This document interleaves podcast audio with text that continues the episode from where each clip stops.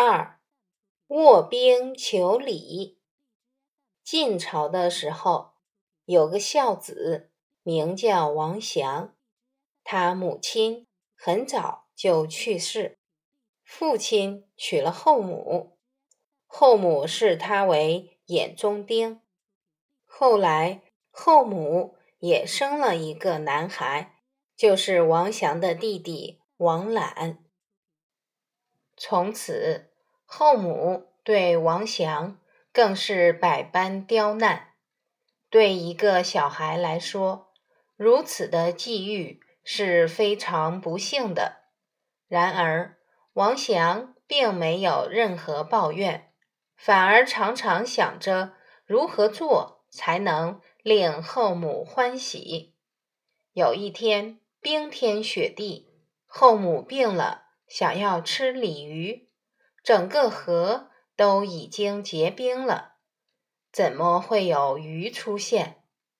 王祥到了河边，无可奈何，就呼唤着母亲，赤背卧在冰上，希望能出现奇迹。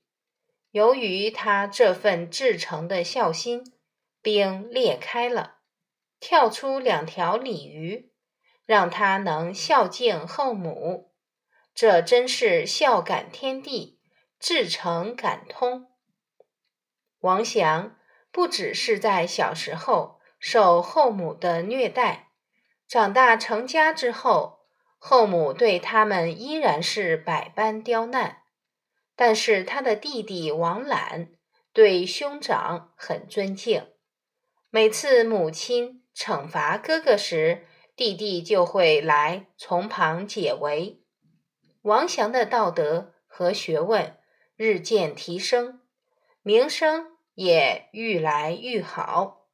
后母随之起了害王祥的念头，在酒中下了毒给王祥喝，结果他的弟弟发现了，在情急之下冲过去把毒酒夺过来。当场要喝下去，想替哥哥去死。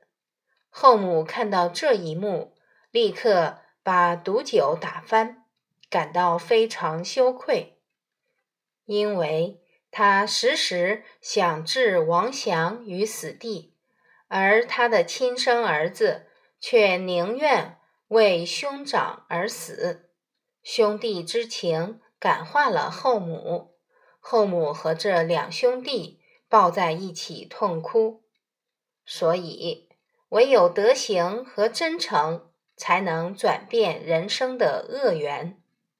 以后，王祥跟王览都在朝廷里做了官，有位大官就送了一把传家宝剑给王祥，并告诉他，拥有这把宝剑的人，子孙。一定会非常的发达荣显。